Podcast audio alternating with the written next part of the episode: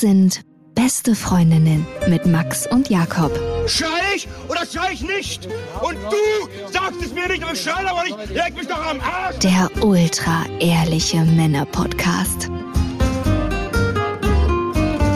Hallo und herzlich willkommen zu Beste Freundinnen. Hallo. 60 Jahre gibt's jetzt die Pille. Das muss gefeiert werden. Können wir so einen Applaus haben? Nein, ne? Sie ist richtig alt schon.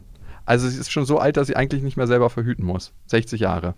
Es gibt mittlerweile 50 verschiedene Pillenpräparate auf dem Markt und wir haben eine Betroffene, könnte man sagen, als Gast und eine Expertin. Einmal die Ramona Hallo. und einmal die Rita Maljo. Hi. Äh, Ramona Biemann, um der Vollständigkeit halber deinen richtigen Namen zu sagen. Und im weiteren Verlauf wirst du Mona heißen. Ja. Ist dir lieber, ne? Ja, für die Spannung einfach. Ja. Mona, was mir aufgefallen ist, es sind draußen gefühlte 32 Grad. Deine Streckings, mit der du hier reingekommen bist. Ich habe gedacht, äh, das erste, ich habe ja sehr schlechte Augen. Ich dachte Ja. so, für die Jahreszeit relativ weiße Beine. da dachte ich, ich sag mal nichts. Und dann bist du halt näher gekommen, da habe ich gesehen, du trägst eine Strumpfhose. Und zwar eine spezielle Strumpfhose, ne? Ja, das ist immer, äh, ich weiß, niemand meint das böse, aber immer, wenn man sagt, du, wieso trägst du eine Strumpfhose? Da hat 36 Grad draußen. Dann sage ich, ja, weil ich muss, das ist keine Strumpfhose. Das sind Thrombosestrümpfe, also Kompressionsstrümpfe. Ja, diese richtig Omi, Gummizug oben drauf, unten rum, die Zehen offen, hinten die Ferse nochmal verstärkt, so eine Dinger. Wow. Mhm, Meine Mutter sagt immer, ich muss sie tragen, wenn ich lange Strecken fliege. genau. Und Machst das sind du? eigentlich, eh- ja, also ich ziehe sie immer an. Kennst du das nicht? Wenn die Mutter irgendwas sagt, ich ziehe die immer an, wenn sie mich noch sieht und dann ziehe ich die wieder aus. Natürlich. Nee, aber du trägst die, Ja. Weil du Thrombose hattest, ne? Genau, genau. Also die sind so in der Art, wie man die vom Fliegen kennt, ein bisschen strammer noch und ein bisschen, also medizinischer einfach. Die müssen dann auch genau angepasst werden, ähm, einfach damit die Kompression stimmt an den Beinen. Ja, und ich äh, hatte die Thrombose und seitdem muss ich die tragen und ähm, jetzt auch an beiden Beinen, weil sich daraus eine venöse Insuffizienz äh, entwickelt hat. Und, Das heißt, die ähm, Venen pumpen genau, nicht mehr so? Genau, die Venenklappen schließen nicht mehr. Ähm, 100 Prozent. Oh. Und das heißt, das Blut ähm, sackt immer wieder zurück in die Beinchen. Mhm. Und wenn die da sacken, dann kann man sich das vorstellen wie bei einem, bei einem Luftballon. Wenn da immer mehr Luft reinkommt, dann wird natürlich die Venchen immer weiter ausgedehnt und die Membran der Venen immer dünner und dann ist das alles gefährlich und doof. Und das kann wieder zu Thrombosen führen, kann aber auch zu diesen klassischen Krampfadern führen und Venenentzündungen und so weiter. Und damit da die Kompression wieder hinkommt, machen das die Strümpfe. Wie ist es dazu gekommen? Naja, woran hat sie liegen? Ähm, Wir feiern ja heute Geburtstag. Äh, könnte es da einen Zusammenhang gegeben haben? Ja, also jetzt weiß ich, dass es eindeutig die Pille war nach den ganzen Ärztekram, der dann auf einen zukommt. Es, es endet ja nicht mit der Diagnose, ach, jetzt haben sie eine Thrombose, dann nehmen sie ein bisschen Medikamente und dann war's das, sondern äh, dann äh, ja, kommt ja ganz viel hinten, hinten drauf noch. Und äh, wir haben wirklich alles untersucht. Es kann natürlich auch an ähm, Erbkrankheiten, an, wie man so schön sagt, das Blut zu dick sein, also dass das Blut nicht ordentlich gerinnt oder solche Dinge, das haben wir alles ausgeschlossen. Die einzige äh, Variable blieb die Pille. Und das heißt, ja, durch die Pille ähm, habe ich diese Thrombose bekommen, was man ja weiß und man hat das vielleicht auch schon mal irgendwie gehört, aber es sind natürlich alles irgendwie so Zahlen und ganz, ganz unpersönliche, weiß ich nicht, Pillenreporte und was weiß ich, was man da liest, aber ja. Rita, bei den Zahlen kommst du rein. es heißt ja im Beipackzettel von der Pille, das Thromboserisiko steigt. Wie viel höher ist denn das Thromboserisiko, wenn man die Pille nimmt? Ja, also da kann man unterscheiden zwischen den Pillenarten. Also es gibt die erste und zweite Generation, also die früheren Pillen, die ersten, die auf dem Markt waren. Die guten alten. Genau, und da waren es eben ungefähr fünf bis sieben von 10.000 Frauen von Thrombosen betroffen. Und bei den neuen Generationen, also der dritten und vierten Generation, da sind etwa neun bis zwölf Frauen von 10.000 betroffen. Und normalerweise liegt das Risiko bei zwei Frauen pro 10.000. Das heißt, bei der neuesten Generation versechsfacht sich das Risiko. Das ist schon krass. Weil so im Verhältnis gesehen, sechs von 10.000, was ist das, denkt man sich, ne? Aber diese Versechsfachung des Risikos, das ist schon krass. Oh es ja. sind mehr geworden. Ja, Richtig. Wow. die Pillen sind schlechter Genau. geworden. Zumindest was das angeht, ne? Also muss man wahrscheinlich ein bisschen einschränken. Mona, berichte uns mal von deiner Thrombosereise in Anführungsstrichen. Wie hast du das überhaupt festgestellt? Ich habe eine Thrombose, weil man wacht ja nicht irgendwie morgens auf und denkt sich, oh, ich habe eine Thrombose, ich ziehe mir mal Strumpfhose an. Ja, so ähnlich. Ja. Das ist auch das Gefährliche, vielleicht um das schon vorwegzunehmen, weil ich glaube, ein Drittel oder zwei Drittel der Betroffenen, äh, gerade bei diesen tiefen Beinwehen, Thrombosen im Unterschenkel, das gar nicht merkt, bis es dann vielleicht irgendwann zu spät ist. Und so war das ähnlich auch bei mir. Es war äh, 2020, es trug sich zu, zwischen den Jahren war das. Äh, der zweite Weihnachtsfeiertag, um ganz genau zu sein, bin ich einfach aufgewacht und ich hatte wie eine Art Krampf in der Wade. Aber nicht dieses, man kennt das vielleicht, dass man im Schlaf hochschreckt, weil man den Krampf hat und denkt man, ach du Scheiße, jetzt krampft da mein Fuß. So war das nicht, sondern ich bin wirklich einfach aufgewacht und es war dieses Gefühl wie, wenn der Krampf gerade am Nachlassen ist. Mhm. Und ähm, das ging aber nicht mehr weg. Also dann habe ich gedacht, na ja, also ich habe jetzt ja keinen Sport gemacht, wo man denkt, das ist irgendwie, dann habe ich mal trotzdem Magnesium nochmal gekauft irgendwo in der Apotheke. Es hat nichts geholfen. Und immer wenn ich mich bewegt habe, wurde es schlimmer und immer wenn ich das Bein hochgelagert habe, wurde es besser. Und dann denkt man ja aber nicht, es ist zwischen den Feiertagen irgendwie, ich gehe jetzt zum Arzt, da haben die ja auch genug zu tun, wenn er überhaupt aufhat und denkt, hallo Herr Doktor, also ich habe da einen Krampf in der Wade, der geht nicht weg, ich muss irgendwas machen. Sondern dann denkt man ja, das wird schon wieder. Und dann war das wirklich einfach nur also die Intuition, weiß ich nicht, wie man es nennen will, und ähm, habe dann gedacht, na ja, jetzt gehe ich doch mal zum Arzt, weil jetzt ist dann Silvester und dann ist Feiertag und dann war, glaube ich, irgendwie Wochenende noch. Ich habe keine Chance, dann nochmal irgendwo hinzugehen. Und genau, dann ist man beim Arzt und da war das erste Mal, dass der Gedanke dann oder die Frage dann auch vom Arzt kam, ja, wie lange nehmen Sie denn die Pille? Und dann habe ich gesagt, naja, elf Jahre, ja, super gelaufen bis jetzt. Und dann sagt er, naja, dann haben Sie schon erhöhtes äh, Thromboserisiko, weil ich bin sportlich, ich rauche nicht, ich habe nie zu viel Alkohol getrunken oder irgendwas, war eigentlich auch nicht erblich vorbelastet. Also das hatte er dann alles ausgeschlossen oder eben nicht lange geflogen. Und dann hat er gesagt, gut, die Pille ähm, erhöht das Risiko, macht man einen Bluttest. Und ähm, ja, dann wird Blut abgenommen, dann werden sogenannte D-Dimer-Werte gemessen, die entstehen, wenn der Körper versucht, so ein Gerinnsel abzubauen. Und sind die erhöht, ähm, ist das ein fast klares Zeichen für diese Thrombose. Und so war das. Und dann war der 31.12. und dann hat mich mein Hausarzt noch angerufen von zu Hause aus. Er hat sich so eingeloggt, Homeoffice-mäßig, und hat gesagt, ja, also Frau Biemann, da müssen Sie aber mal ratzefatze ins Krankenhaus, weil das, die Werte sind erhöht und ähm, es, es deutet alles auf die Thrombose hin. Was ist die Gefahr bei einer Thrombose? Mhm. Also man kann ja davon mhm. sterben, ne? Ja, äh, ich hatte tatsächlich dann auch noch Glück. Gerade in diesen ersten vier Tagen, in denen ich noch war, ist die, die riskante, heikle Phase, weil da eben dieser Organismus, wie ich gerade schon gesagt habe, natürlich versucht, das abzubauen. Und dabei löst sich das ein oder andere ähm, von diesem Gerinnsel zum Beispiel, von diesem Pfropfen. Dann schwimmt so ein kleinerer Pfropfen durch unseren Blutkreislauf und natürlich dann auch in den Herzkreislauf. Und wenn das da stecken bleibt, dann blockiert das da eben die Atemwege und dann kommt es zu so einer Lungenembolie. Und das ist nach Herzinfarkt und Schlaganfall die dritthäufigste ähm, Kreislauferkrankung, die zum Tode führt in Deutschland. Wow. Mhm. Und das bleibt jetzt ein Leben lang? Ja. Das bleibt ein Leben lang. Eine Thrombose ist tatsächlich, wie ich jetzt auch nochmal erfahren habe, eine chronische Krankheit. Also hat man einmal dieses Risiko gehabt, ähm, hat man ein 20 Prozent höheres Risiko, nochmal an so einer Thrombose zu erkranken, äh, wie bei mir geschehen. Ähm, eines Morgens wieder mit den gleichen Schmerzen aufgewacht, wieder gewusst, okay. Und je öfter die kommt, desto höher ist das Risiko natürlich wieder eine zu bekommen. Jetzt bin ich schon bei 27 Prozent, ähm, nochmal also eine dritte Thrombose zu entwickeln und deswegen eben auch die Strümpfe und eben mittlerweile auch die Blutverdünner. Ach, die nimmst du auch noch? Ja. Also, mhm. ah. Okay. Und du darfst wahrscheinlich auch keinen Alkohol mehr trinken, oder? Ja, in Maßen, ja.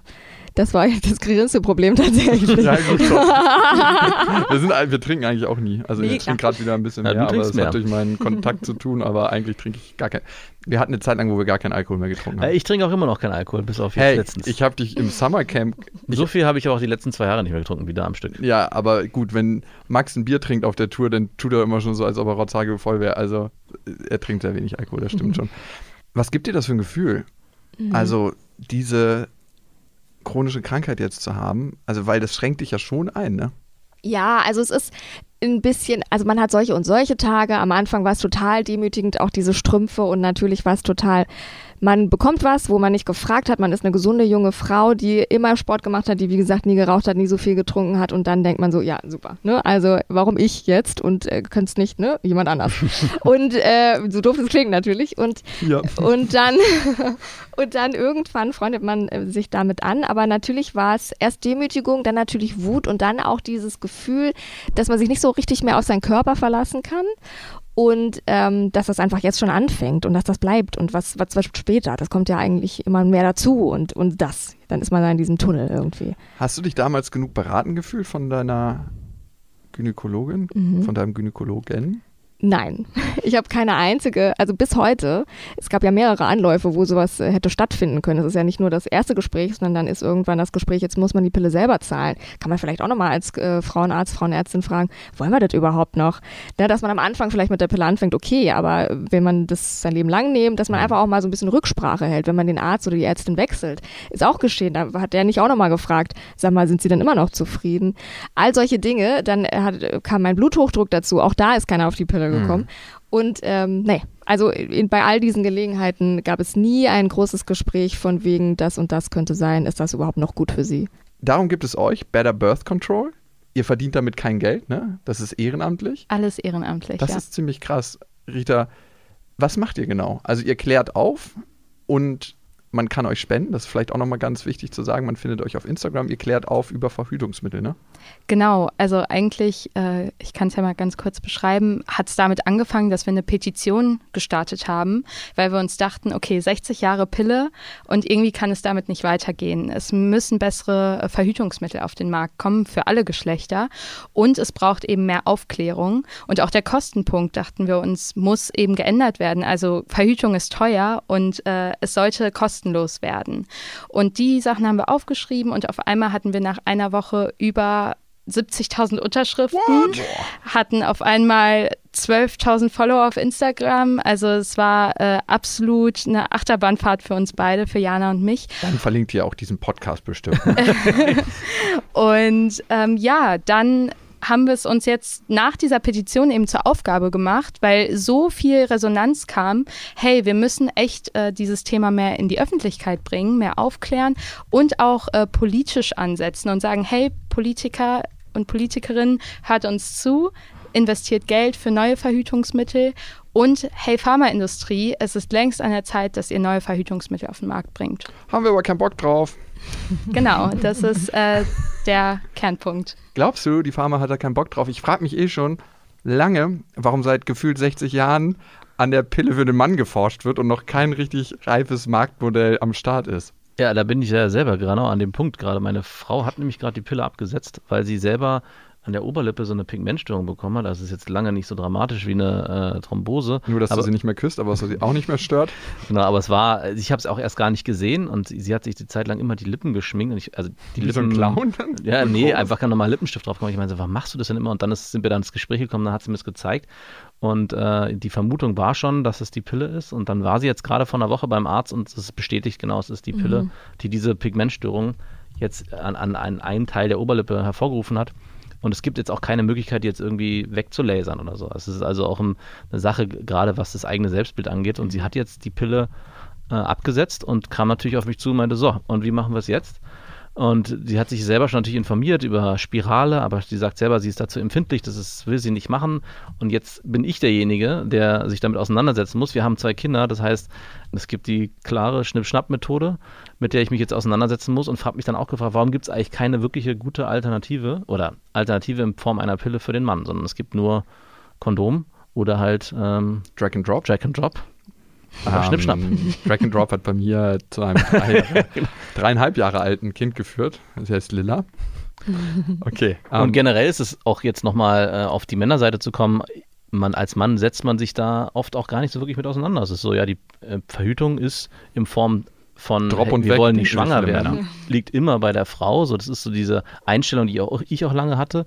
Und natürlich ist man sich bewusst, nein, so ist es nicht, ist auch Männersache, aber diesen Komfort, den genießen, ich glaube, fast 90 Prozent aller Männer, wenn es darum geht. Und ich würde mal 99,9 ich würde vielleicht auch so sagen. Mein Vater hat gerade eine Vasektomie hinter sich und er meinte, es war super easy. Aber gut, 62, vier Kinder, der ist fertig, meint er.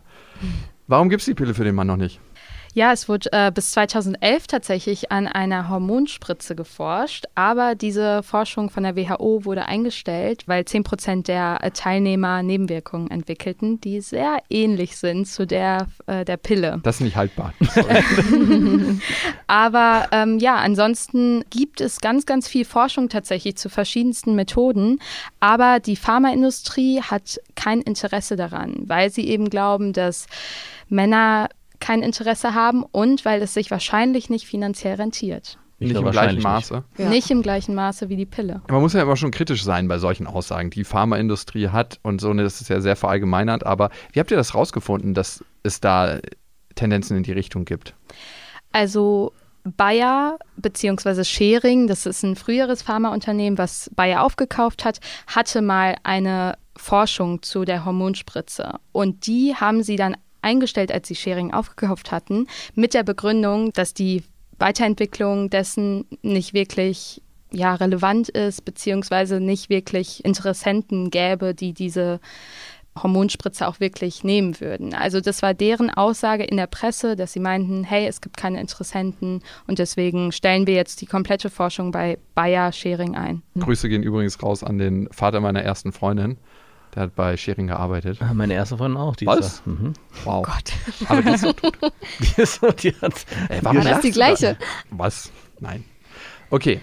Also, du sagst nicht so ein wirkliches Interesse der Pharmaindustrie an der Entwicklung der Hormonspritze. Wie verhütet ihr beide? Ich weiß, eine pri- private Frage. Kupferspirale. Kupferspirale? Ich auch. Bleibt Tut ja die nichts anderes. Wir können wir gerne Man merkt die ein bisschen. Muss man, also Als muss Mann. ich aktuell sagen, ja. ah, Also, das fühlt nicht bei allen Frauen. Es kommt auch, also, sorry, dass ich das jetzt mal so sage, ich glaube, es kommt auch immer ein bisschen auf den Erregungszustand an. Beim Quickie merkt man die mehr. Wenn man so ein langes Vorspiel hat von einer halben bis dreiviertel Stunde, merkt man die nicht mehr. Stimmt das? Ist das bei euch auch Das so? kann ich nicht sagen, aber ich merke Habt ihr nichts. da schon Feedback zu bekommen? Also bei mir ist es jedenfalls so. Und es fühlt sich, wenn der Erregungszustand nicht so groß ist, dann wird man gleich als Mann bestraft. so an, als ob jemand so ganz, ganz leicht mit dem Finger auf die Kuppe piekt. So Ah. mit dem Nagel, aber nicht so spitz jetzt. Aber dann sind vielleicht die Fäden einfach Ja. zu lang? lang. Ja. ja das muss Die man einfach man besprechen mit kürzen. dem Frauenarzt oder der Frauenärztin. Guter Tipp. Okay, aber was ist an der Kupferspirale der Vorteil, dass ihr die nutzt? Das ist die einzige sichere Verhütung, die hormonfrei ist, Mhm. die wir haben können, finde ich. Und unkompliziert ist. Ja, also es gibt ja auf jeden Fall noch andere hormonfreie ähm, Verhütungsmethoden, aber genau, also die, du hast sie fünf Jahre, man muss nicht dran denken. Sie ist relativ sicher und was heißt relativ? mh, also Äh, im Relativ heißt, ich bin noch nicht schwanger geworden. Bis jetzt hat es funktioniert. Ich habe den Pearl-Index hier. Der Pearl-Index misst über alle Verhütungsmittel hinweg, Mhm. welches das sicherste Verhütungsmittel ist. Man muss auch sagen, beim Pearl-Index, die Pille ist eines der sichersten Verhütungsmittel. Ne? Das Ja. ist ein Pro der Pille, super, super sicher. Was mindert die Wirksamkeit der Pille? Also Na, entweder vergessen, Erbrechen, Durchfall. Die, die drei Klassiker. Vergessen, Verbrechen, Alles Durchfall. ist halt wieder. Der neue True Äh, Crime Podcast. Antibiotika. Ja, genau. Antibiotika, das okay. ist auch ein sehr häufiger Grund, warum dann Babys entstehen, weil man Medikamente mit der Ah. Pille in Kombination dann Da hat die Pharma nicht mitgedacht. Das hätten sie auf dem Schirm haben müssen. Aber wie die auch, wie die Pharmaindustrie hier auch immer in einen Topf geschmissen wird. Ne? Die böse, es gibt auch ein paar gute Sachen, die rauskommen, ne? Ja, muss man auch einfach sagen. Lasst uns doch mal bei den Vorteilen der Pille bleiben. Also, bevor wir auf andere Verhütungsmittel kommen. Was sind die Vorteile der Pille? Extrem sicher in Sachen Verhütung? Okay, ihr schweigt. Ja, wenn Frauen zum Beispiel unter starken Unterleibsschmerzen leiden während Mhm. der Periode, Stimmt, ja. dann kann die Pille eben helfen, da man danach eben nicht mehr die Periode bekommt und die Sch- Schmerzen sind halt dann nicht mehr da. Also sie wird oft verschrieben. Ähm, man hat eben eine sehr leichte Blutung, äh, keine Periode, die man kontrollieren kann. die man kontrollieren Das ist kann. doch gar keine Blutung, oder? es ist eine Blutung, aber eine Abbruchblutung. Ach, keine Menstruation in Nee. dem Sinne. Genau. Das heißt, was ist der Unterschied zwischen einer normalen Regelblutung und einer Abbruchblutung? Die Regelblutung ist eben Teil des Zykluses der Frau und äh, die Pille unterbricht aber diesen Zyklus, sodass gar nicht erst die Menstruation entstehen kann. Das heißt, der normale Kreislauf, den die Frau hat, der Zyklus ist eigentlich gestört. Ja, der ist unterbrochen durch die Pille. Okay. Wie ist es mit der Pillenpause? Muss man die machen? Medizinisch ist sie nicht notwendig, aber trotzdem hat jede Pillenpackung oder fast jede Pillenpackung eine siebentägige Pause. Es gibt aber auch Präparate, die man durchnehmen kann. Also da kann man oder muss man nochmal unterscheiden. Ja, ganz großer Mythos auch. Ja. Also es wurde immer gesagt, die Pille durchzunehmen wäre total schädlich. Das stimmt überhaupt nicht. Das muss nicht sein. Das ist, kommt aus ganz alten Zeiten, wo man gesagt hat, die Frau muss aber halt einmal im, im Monat bluten. Das ist einfach nur eine ganz veraltete Sache. Das haben die so, das war, hat sich einfach irgendein weißer alter Mann mal ausgedacht, als sie die Pille auf den Markt gebracht haben, die übrigens unter heutigen, korrigiere mich, wenn es richtig ist, äh, falsch ist, äh, heutigen Standards auch nicht mehr auf den Markt gekommen hätte werden sollen dürfen. Genau, ja, Ja. so in etwa. Und dann frage ich mich halt immer, okay, äh, wieso sagen uns das die Ärztinnen Ja. und Ärzte nicht? Wir wollen auch nicht bluten. Also als hätten wir daran Spaß, jeden Monat zu bluten. Ja. Also, weil ich Ja. habe jahrelang die Pille genommen mit Pause und Ja, ich ich dachte auch. mir, ich hätte mir das alles sparen Ja, können. ja, richtig. Wow. Das ist einfach was ganz Veraltetes, ein ganz alter Mythos, der einfach daher kommt, dass Frauen halt irgendwann mal zu bluten haben. Von woher kommt der Mythos? Das wurde damals so entschieden, deswegen gibt es diese Packungen. Da haben irgendwelche, die Pharmakonzerne, wie auch immer, entschieden, nein, eine Frau muss ja bluten, es gehört ja zur Weiblichkeit dazu, zum Frausein dazu und deswegen. tun euch mal was Gutes. Diese, Ah, vielleicht die genau. Menstruationsprodukte. Die weißen Lobby hat alten Männer. Oder so, hey, den ja, stimmt. wollen wir auch noch abgreifen. Die, die weißen alten Männer wissen halt, das, was das Beste ist. Warum sind eigentlich für alle schlechten Sachen auf dieser Welt weiße alte Männer immer zu? Weil die lange viel Schlechtes gemacht haben. Ja. Und auch immer noch machen. Ja, okay. wir waren jetzt bei den Vorteilen der Pille. Stimmt. Können wir diese Liste noch erweitern? Wir rutschen immer wieder in eine Äh. komische Richtung. Wo waren wir? Ach so, natürlich auch, äh, wenn man Hormonstörungen hat oder äh, wie auch immer, dann kann natürlich die Pille auch hilfreich sein. Gerade auch bei Akne zum Beispiel, Mhm. wenn man starke Akne hat, dann können Hormone helfen. Ja, also bei mehreren Beschwerden kann sie eben auch gut sein und helfen. Sorgt die Pille für Wassereinlagerung oder für eine Veränderung des Bindegewebes? Weil das ist uns schon auch. Fragst du für einen Freund oder was? Nein, ich will jetzt nur mal so allgemein fragen, ob das irgendwie einen Zusammenhang. Ja. Also ich habe ja ziemlich frisch jetzt die Pille abgesetzt und äh, wie man es halt so hat, Bauch, Beine, Po, also hier äh, Oberschenkel, Po, habe ich gedacht, na ja, äh, lässt schneller nach, als ich gedacht habe. Kommentar Mutter, Mütter sind ja immer sehr streng. Na, da kannst du auch mal wieder ein bisschen mehr Sport machen. Und dann dachte ich, hupsala, okay. Und ich habe die Pille abgesetzt. Es ist so straff und stramm und fest wie noch nie. Ja. Und das, das war mir auch total neu. Aber das äh, super fix passierte das, äh, dass da die Wassereinlagerungen einfach rausgegangen sind und dadurch immer nicht die Dellen entstehen. Sagt es einem der Arzt auch oder? Nein, Natürlich nicht. das sagt mir Instagram und deswegen übernachte ich ja auf Ritas Instagram-Kanal, weil da äh, habe ich diese ganzen Informationen her oder dann gucke ich und äh, google nach und dann äh, sehe ich, ach so klar, krass, das ist auch daher. Ja, und äh, vielleicht auch nochmal zusätzlich, also es wird ja teilweise auch damit geworben mit den positiven Ja, Effekten mhm. der klar. Pille, ne? Also schöne Haut, schöne Haare, größere Brüste, Mhm. das sind ja alles positive Effekte, gerade wenn man sie nicht sonst hat. Und das wissen ganz viele äh, junge Mädels halt nicht, dass es da aber auch natürlich die Kehrseite äh, gibt. Und dann freuen sie sich natürlich, wenn der Arzt, die Ärztin diese schönen Nebeneffekte dann nochmal Mhm. präsentiert. Wer ist denn der erste oder die erste Frontfrau in der Aufklärung, der diese Infos verbreiten soll? Ist es der Arzt? Ist es die Schule? Sind es die Eltern? Ist es Instagram? Habt ihr da Es ist Instagram auf ja, jeden Fall. mittlerweile ist es Instagram, aber wahrscheinlich sollte es eigentlich alle sein. Ja, also ich würde mal aus meiner Perspektive jetzt sagen, eigentlich ist es echt die Bildung und die Sozialisierung generell, weil natürlich, wenn du im Sexualkundeunterricht, ich weiß nicht, wie es bei euch war, aber man hatte eine Banane und Ja. ein Kondom drüber gestülpt und dann auch noch getrennt in Ja. junge Mädchen. Und ähm, da bekommt man dann ganz kurz gesagt, okay, Jungs, passt nicht auf, dass ihr jemanden schwängert und Mädels nimmt die Pille. So, und wenn man das aber viel differenzierter, ja, beschreiben würde, was da alles zugehört und wie viel mehr vielleicht Verantwortung auch getragen werden kann, dann wird sich ja das Bild und auch die Verantwortung dann ändern.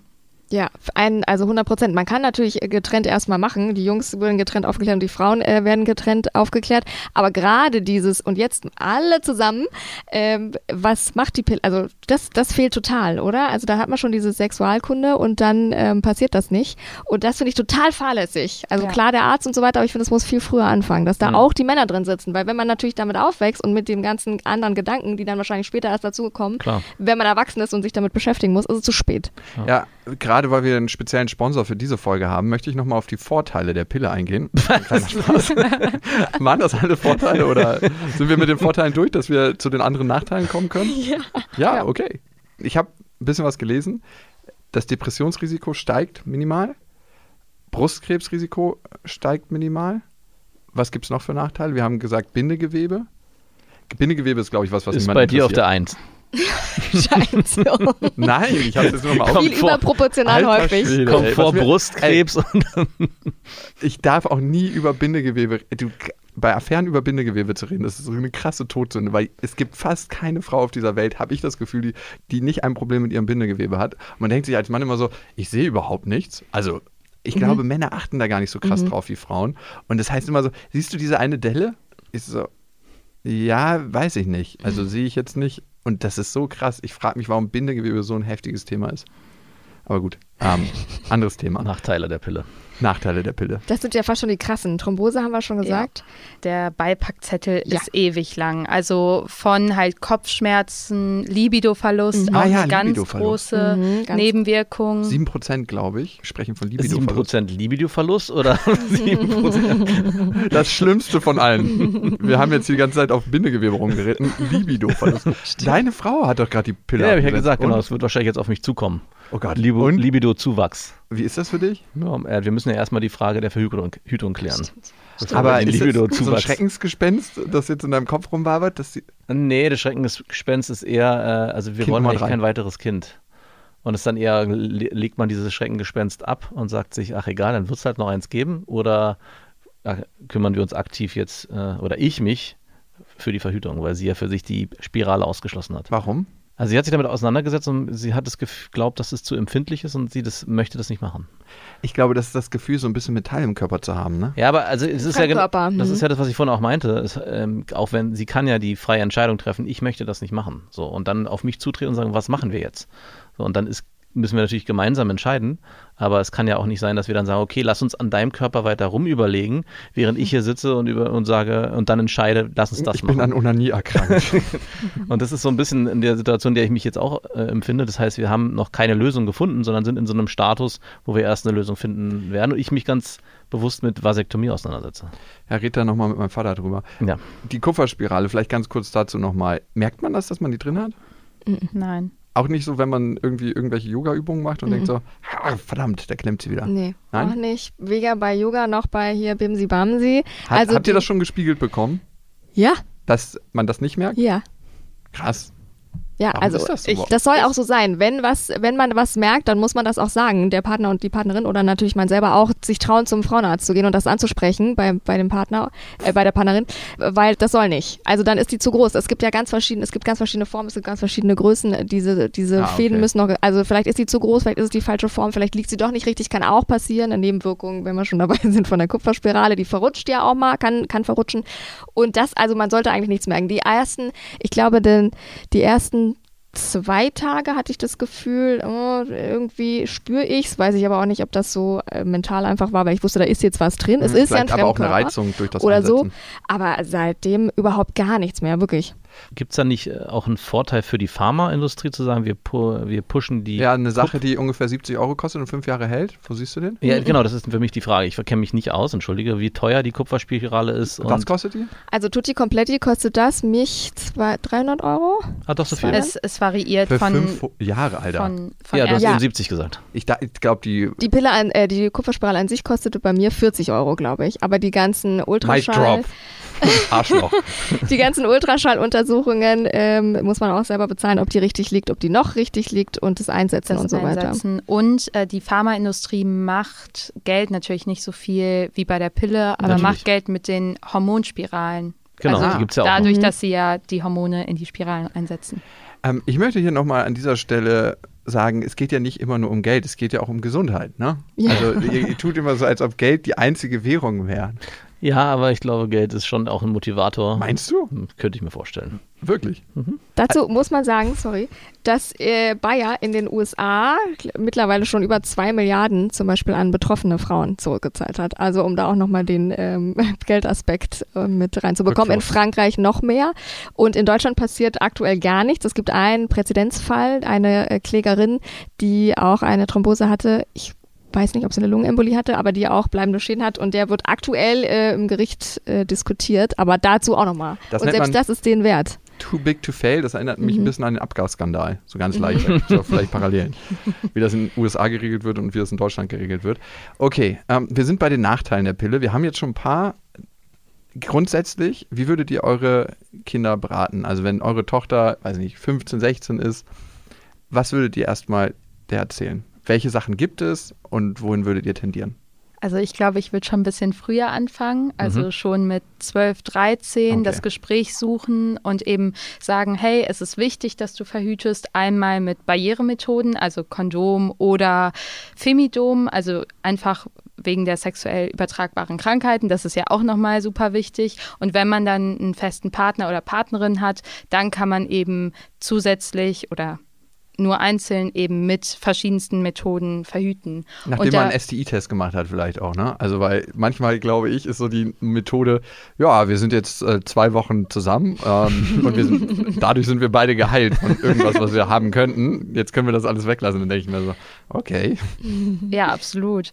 Und ich persönlich äh, glaube, oder hoffe, dass bis ich Kinder habe, auf jeden Fall schon ein paar neue Methoden da sind, weil ich glaube, dass gerade auch unser Fortschritt mit, mit Technologie super ja, hilfreich sein kann mit Methoden, die unseren Zyklus messen oder sonst was. Und ähm, ich glaube, wenn man das einmal ein, einer jungen Frau erklärt, dann kann man sich das auch gut aneignen. Aber klar, Vielleicht gibt es da eine bessere Pille später oder bessere oder kleinere Kupferspiralen oder Kupferbälle.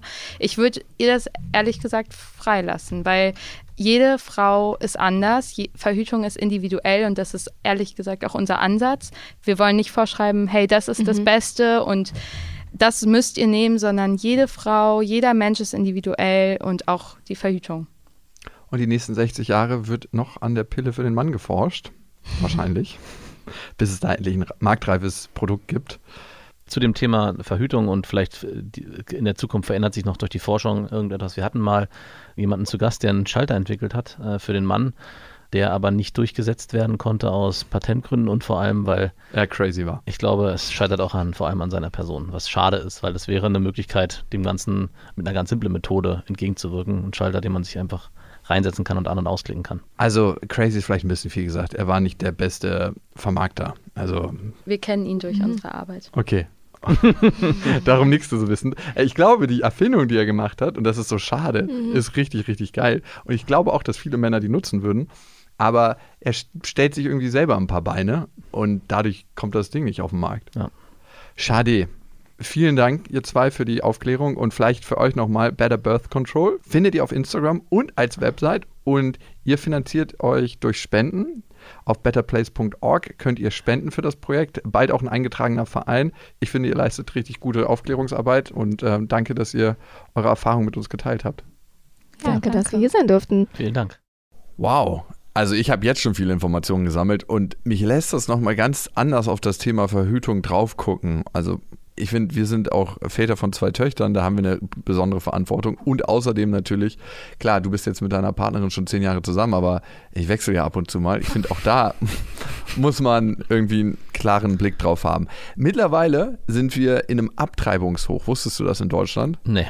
110.000 Abtreibungen passieren im Jahr. Und darum finde ich es auch aus dem Gesichtspunkt ist ganz, ganz wichtig, sich über Verhütung zu informieren. Welche Optionen gibt es? Und da haben wir gedacht, wir gucken nochmal in die Ärztewelt. Wen gibt es? Ne?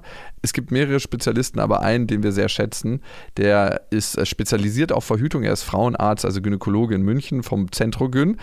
Und mit ihm wollen wir jetzt nochmal einen Blick auf das Thema Verhütung werfen. Ähm, herzlich willkommen, Dr. Massimo Lombardo. Und er hat uns vorher schon das Du angeboten. Also Massimo, Rita und Mona, mit denen hatten wir ja gerade ein Gespräch. Die finden, dass Frauenärzte oder viele Frauenärztinnen auch viel zu schnell die Pille verschreiben und nicht genügend aufklären.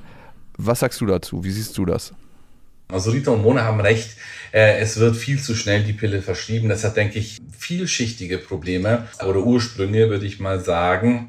In erster Linie ist das Hauptproblem bei uns Ärzten da begraben, dass wir überhaupt keine Ausbildung in dem Bereich Verhütung bekommen. Das bedeutet, wenn du in die Klinik gehst, also bevor du in die Klinik kommst, hast du an der Uni im Endeffekt so plus minus 66 Stunden Gynäkologie, davon vielleicht im Minutenbereich das Thema Verhütung berührt, kommst dann in die Klinik, also im Krankenhaus, da verbringst du mindestens die ersten fünf Jahre deines Daseins Und in diesen fünf Jahren erfährst du nichts über Verhütung. Es geht um Krebs, es geht um jede Art von Operation, um Interventionen, um Notfälle, aber es geht nie um Verhütung. Und das bedeutet, dass die Kolleginnen und Kollegen, die dann in die Praxis kommen, denn man beschließt dann eines Tages, okay, gut, ich habe keine Lust mehr in der Klinik zu malochen, ich gehe jetzt einfach mal in die, in die Praxis, dass diese da ankommen, völlig blank sind. Und dann wirst du zum ersten Mal mit dem Thema konfrontiert und stellst fest, oh, es geht gar nicht immer nur um Krebs, es geht gar nicht immer nur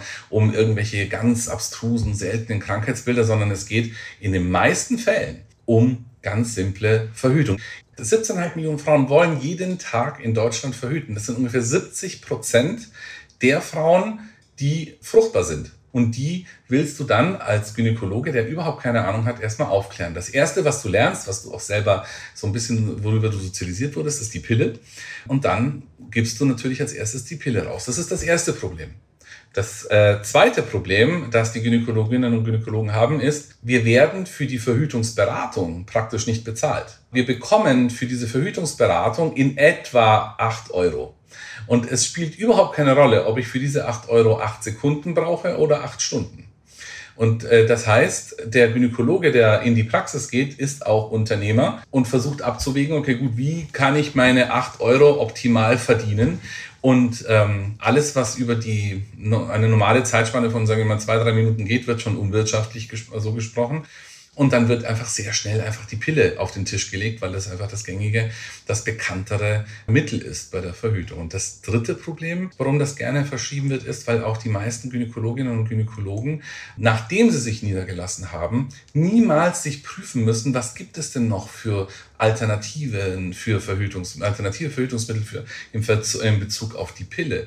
Und diese drei Sachen zusammen führen dazu, dass wir eigentlich eine Verordnung haben in Deutschland von über 70 Prozent Pille.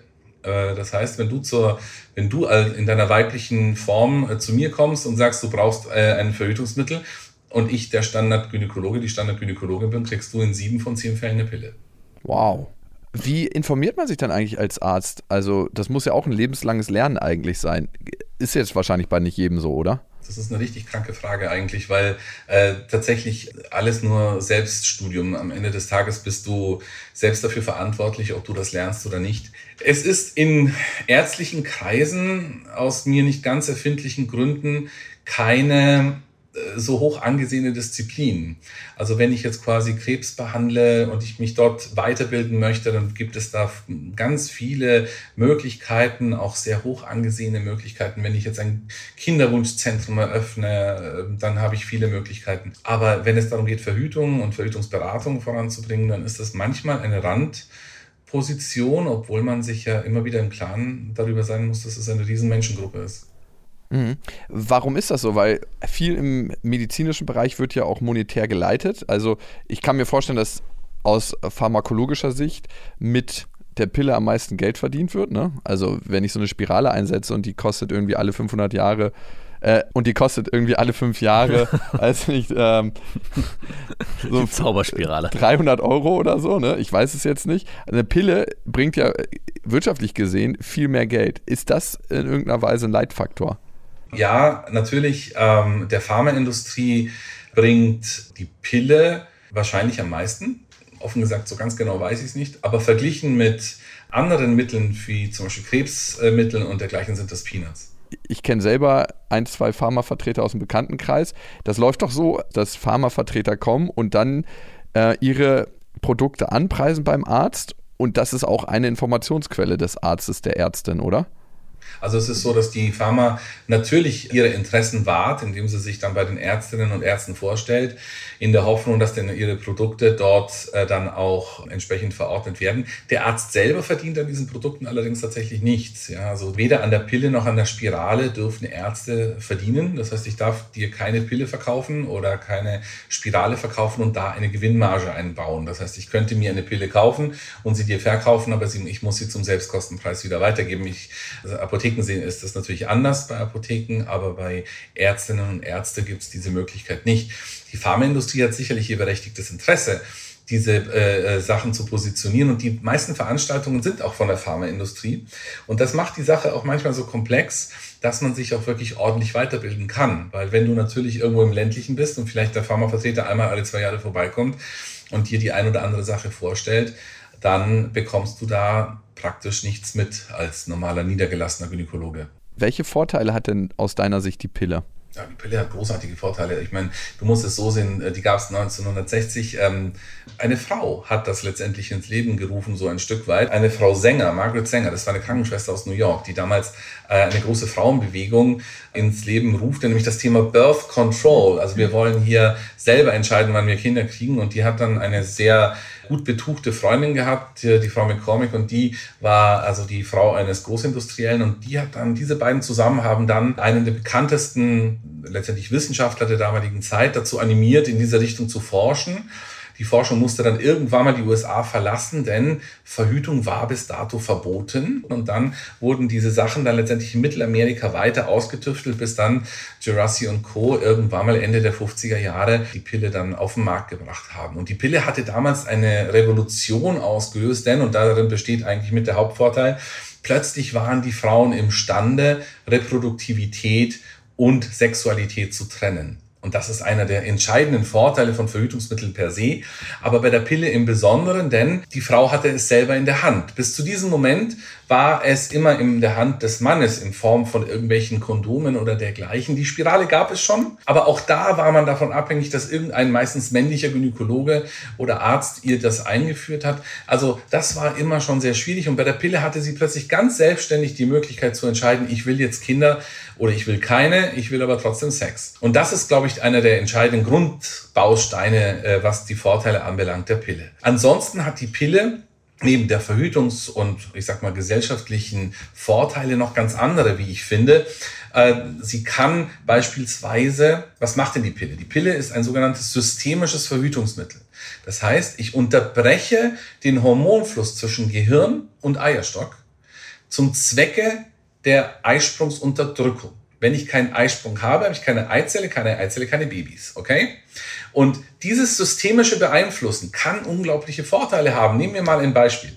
Wir haben jetzt eine Frau mit unregelmäßigen Perioden, starken Perioden als Beispiel. Es gibt Studien, die ganz klar gezeigt haben, Frauen mit sehr starken Perioden, schmerzhaften Perioden, ähm, diese Frauen fühlen sich weniger attraktiv, finden weniger äh, Platz im Leben im Sinne von nehmen weniger Teil an beruflichen oder privaten Veranstaltungen und, und, und. Das ist ein sehr beeinflussendes Thema, was wir Männer oftmals arg unterschätzen und auch wir Ärztinnen und Ärzte nebenbei gesagt. Und wenn du diesen Frauen natürlich eine systemische Verhütung gibst, das heißt, du schaltest ihre eigenen Hormone, die in dem Sinne komplett durcheinander geraten zu sein scheinen, aus und ersetzt sie mit einem stabilen Niveau aus der Pille. Dann kannst du diesen Frauen natürlich einen ordentlichen Benefit bringen. Also hier ist in puncto Blutungskontrolle ganz klar ein Vorteil bei der Pille, ebenfalls ein großer Vorteil bei Frauen, die Ungleichgewichte haben zwischen männlichen und weiblichen Geschlechtshormonen. Auch hier ganz klare Vorteile bei der Pille. Hier kann positiv auf das Leben der Frau. Es geht ja immer nur darum, dass die Frau optimal ihren, ihre Trennung zwischen äh, Reproduktivität und Sexualität vornehmen kann. Und diese Trennung soll natürlich dann auch mit möglichst wenig negativen Ereignissen verbunden sein. Und das sind lauter Vorteile von der Pille. Es gibt aber auch einige Nachteile. Welche würdest du sehen bei der Pille? Wie immer gibt es die andere Seite der Medaille. In dem Moment, wo ich ein System, wir es mal ein Ökosystem, wenn ich ein Ökosystem verändere, dann habe ich am Schluss ja auch auf der anderen Seite Veränderungen, die ich gar nicht erwartet habe. Nicht? Also wenn ich übermäßigen Fleischkonsum habe, dann habe ich plötzlich ganz seltsame Einflüsse aufs Klima. Und dann denkt man sich, was hat denn das eine mit dem anderen zu tun im ersten Moment? Und so ist es bei der Frau auch. Verändere ich den Hormonfluss, kann ich zu Kollateralschäden gelangen, die man im ersten Moment gar nicht damit auf der Pfanne hatte. Migräne, Depressionen, Libidostörungen, um einfach mal so ein paar Highlights zu nennen. Natürlich aber auch eine Veränderung der Blutzusammensetzung bis hin zu Thrombosegefährdungen. Aber äh, auch hier sei betont in sehr geringem Umfang auch ein erhöhtes Risiko für Brustkrebs. Das sind so äh, Nachteile, über die man auch jede Frau, die die Pille nimmt, nicht nur informieren muss während, sondern auch immer wieder erfragen muss nach der ersten Einnahme oder nach den ersten Einnahmen, weil sich diese Veränderungen auch im Laufe der Zeit einstellen können und die Frauen sie eben nicht mit der Pille in Verbindung bringen könnten. Das ist Wahnsinn, dass du das sagst mit der Thrombosegefahr. Die ist ja bei der dritten bzw. vierten Generation der Pille größer geworden. Da ist die Gefahr von neun bis zwölf Fällen auf 10.000 Frauen gerechnet, von Thrombose betroffen zu sein. Woran liegt das, dass sie eigentlich in dem Punkt schlechter geworden ist? Die äh, Pillen der ersten und zweiten Generation liegen da irgendwo zwischen fünf und neun. Äh, und jetzt sind wir irgendwo zwischen acht und zwölf, äh, was die dritten und vierten Generationen anbelangt. Inwieweit das statistisch relevant ist, ähm, überlasse ich mal den Statistikern. Ähm, das ist aber sicherlich kein Indiz dafür, dass sie schlechter geworden ist. Es ist nicht so, dass die neuen Pillen jetzt zwingenderweise, man kann sich das anhand der Zahl ja ganz gut vorstellen, ob ich jetzt acht von 10.000 oder zwölf von 10.000 äh, Fälle habe. Ich glaube, das ist äh, insgesamt ein sehr, sehr seltenes Ereignis. Die Wahrheit ist, dass wir jetzt natürlich auch viel mehr Userinnen haben, darf man auch nicht vergessen. Äh, um wieder zu unserer Ursprungspille, damals die Anoblat, zurückzukommen, das war 1961 in Deutschland, da durftest du die Pille ja nicht verschreiben zur, Verhütungs äh, zur Verhütung, sondern nur zu, äh, zur Kontrolle dieser von mir schon erwähnten Blutungsstörungen und Probleme. Diese Pille durfte nur verschrieben werden, wenn du verheiratet warst dein Ehegatte neben dir saß und er mit unterschrieben hat. Das musst du dir mal vorstellen. Heute kann jede 14-Jährige theoretisch, äh, sofern sie einigermaßen von den Eltern die, die Erlaubnis hat, zum Arzt laufen und sich eine Pille holen. Wir haben heute natürlich einen ganz anderen Zugang äh, zu der ganzen Geschichte. Und es gibt eine Studie, die seit den 70er Jahren läuft, äh, die nennt, äh, nennt man heute noch Krankenschwesterstudie, die Nurses Health Study, die letztendlich hier genau dieses Thema im Laufe der Jahre immer wieder und immer wieder kontrolliert. Und ich finde jetzt diesen Anstieg jetzt nicht so dramatisch, dass er einen Nachteil darstellt. Ich finde, die neuen Pillen, die auf den Markt kommen, sind aus meiner Sicht grandios, denn wir entfernen uns vom synthetischen Östrogen. Also hier vielleicht noch eine kleine, eine kleine Anmerkung, wenn ich das noch kurz sagen darf. 80 Prozent der Probleme, die die Pille macht, von mir schon erwähnten Probleme, stammen vom Östrogen, vom Ethinylestradiol. Nur 20 Prozent stammen letztendlich vom Progesteron. Die dritte und vierten Generationen, die du hier angesprochen hast, verändern sich nicht beim Ethinylestradiol, sondern lediglich im Gelbkörperhormon, also im Gestagen. Also das heißt, wir steigern ohnehin nur im kleinsten Anteil von diesen Pillen Risiken, äh, dass, äh, also wenn überhaupt man hier von einer Steigerung sprechen darf, das Risiko. Das Spannende ist aber, dass diese 80 Prozent vom Ethinylestradiol, also von diesem künstlichen Östrogen ausgehen. Und die neuen Pillen, und das finde ich schon sehr spannend, sind dem natürlichen Östrogen immer baugleicher geworden. Mittlerweile sind wir praktisch fast gleich geworden. Wir sind beim Ethinyl angekommen, das ist praktisch dasselbe. Und man verspricht sich von diesen neuen Pillen eine 80-prozentige Verringerung der Nebenwirkungen. Und das ist schon, äh, sollte den Frauen schon auch äh, die Hoffnung geben, auch wenn die Gesellschaft momentan ja eigentlich keinen Bock mehr hat auf die Pille. Sehr pillenkritisch ist. Deswegen frage ich, was gibt es für gute Alternativen zur Pille? Nun, es gibt eine Menge Alternativen zur Pille. Erstmal gibt es die Pille in der Form ja ohnehin nicht mehr. Es gibt ja die klassische Pille, wie ich schon erwähnt habe, mit dem Östrogenanteil und mit dem Gestagenanteil. Wenn man zum Beispiel Sorge vor Thrombosen hat, gibt es die sogenannten POPs, Progesterone-Only Pills. Die haben kein Östrogen, 80 Prozent des Risikos sind weg, kein Thromboserisiko mehr, sehr stabile Pillen, sehr sichere Pillen, aber Warum geben wir denn das Östrogen bei den Pillen dazu? Um eine Blutungskontrolle zu erzeugen. Die Frauen, die die POPs nehmen, haben zu 50 Prozent ein fantastisches Leben. Die anderen äh, 50 Prozent haben leider Gottes Zwischenblutungen und Beschwerden in der Richtung. Das heißt, es gibt auch unter den Pillen verschiedene Formen. Wie schon gesagt, es gibt die alten Pillen, es gibt die Pillen mit dem neuen Östrogen und es gibt die Pillen ohne Östrogen. Auch hier gibt es verschiedene Applikationsformen. Also die Pille ganz allein, es gibt Stäbchen, es gibt Spritzen, es gibt immer noch Pflaster, äh, es gibt den Ring, also es gibt verschiedene Formen von Pillen.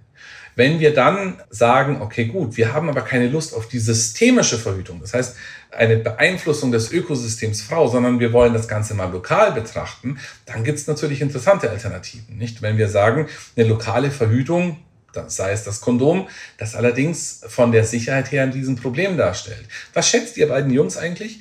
Wie sicher ist eine Pille? Gemessen an 100 Frauen, die das pro Jahr benutzen. Wie viele davon werden eurer Meinung nach mit einer Pille schwanger? Eine. Nicht mal eine, eine halbe. Ja, da hat die Pharmaindustrie nämlich einen witzigen Move gemacht. Die haben in ihren Beipackzetteln reingeschrieben Optimal Use und Normal Use. Es sei verraten, dass es Optimal Use nicht gibt. Das heißt, Optimal Use ist, äh, die Frau lebt in einem Laborkäfig, ähm, hat immer dieselben Körperfunktionen, dieselbe Temperatur, die Produkte, die sie nimmt, sind auch immer dieselben. Also diese, diese Situation gibt es eigentlich nicht. Der Normal äh, und beim äh, Perfect Use geben die an irgendwas zwischen 0,05 und 0,5 äh, Prozent. Ungefähr das, was du gerade angesprochen hast. Der Normal Use hingegen ist irgendwas zwischen 0,8 und 8. Und da hat man sich dann geeinigt auf eins. Das heißt also, etwa eine von 100 wird schwanger, wenn sie die Pille nimmt pro Jahr. Wenn ich jetzt das Diaphragma mal wegnehme, als noch weitere lokale Alternative, gibt es natürlich fantastische intrauterine Verfahren, die äh, lokal wirken und der Frau einen sehr hohen Sicherheitsaspekt geben. Kupfer als Beispiel baut eine Kupferwolke in der Gebärmutter auf, lässt die Spermien nicht durch, lässt die Eizelle nicht durch. Und je nach Form dieses kupferhaltigen Verfahrens, die gibt es als T-Spiralen, als Bälle, als Ketten, haben wir hier Sicherheiten zwischen 2-3 Prozent, also schlechter als die systemischen Varianten mit der Pille zum Beispiel, bis 0,8. Das heißt also, Kupfer kann eine echte Alternative darstellen. Und was ebenfalls eine Alternative ist, es gibt Hormonspiralen. Das hört sich im ersten Moment paradox an, weil man sagt, ja gut, aber ich dachte, Hormone sind systemische Verhütungsmaßnahmen. Man ist deswegen weggegangen von der Bezeichnung der Verhütungsmaßnahme hormonell oder nicht hormonell, weil das immer den Frauen keinerlei Überblick über das gibt, was sie eigentlich bekommen. Das heißt, wenn wir jetzt quasi eine Hormonspirale nehmen, die wirkt lokal. Die lässt die Spermien nicht durch den Gebärmutterhals durch, indem sie diesen Schleimfropf lokal immer dicht hält und hat aber überhaupt keinen Einfluss auf Eierstöcke oder gar auf den Hormonstatus im Gesamten. Die sind sogar noch sicherer, die liegen bei 0,2 bis 0,3 Prozent, was die Verhütungssicherheit anbelangt, ohne dass sie einen Einfluss auf den Eierstock oder auf den Hormonzyklus im Allgemeinen nehmen. Somit gibt es tolle Alternativen zur Pille und zur systemischen Verhütung im Allgemeinen. Super, ich glaube, wir haben sehr, sehr viel Informationen heute sammeln können. Ich Allerdings. bin jetzt auch ein bisschen mehr Experte geworden, falls ich nochmal in meinem Leben irgendwie. Gynäkologe werden willst. Nein, aber ich finde es wichtig, dass man. Ey, guck, wir sind Väter von Töchtern. Schon allein deswegen. Vielen Dank für die Arbeit, die du leistest und vielen Dank für deine Zeit. Es war mir eine echte Ehre und ich wünsche euch weiterhin viel Spaß. Macht weiter so. Euer Podcast macht wirklich Spaß. Ja, danke schön. Dankeschön. Also, bis dahin. Das waren Beste Freundinnen mit Max und Jakob. Jetzt auf iTunes, Spotify, Soundcloud, dieser YouTube und in deinen schmutzigen Gedanken.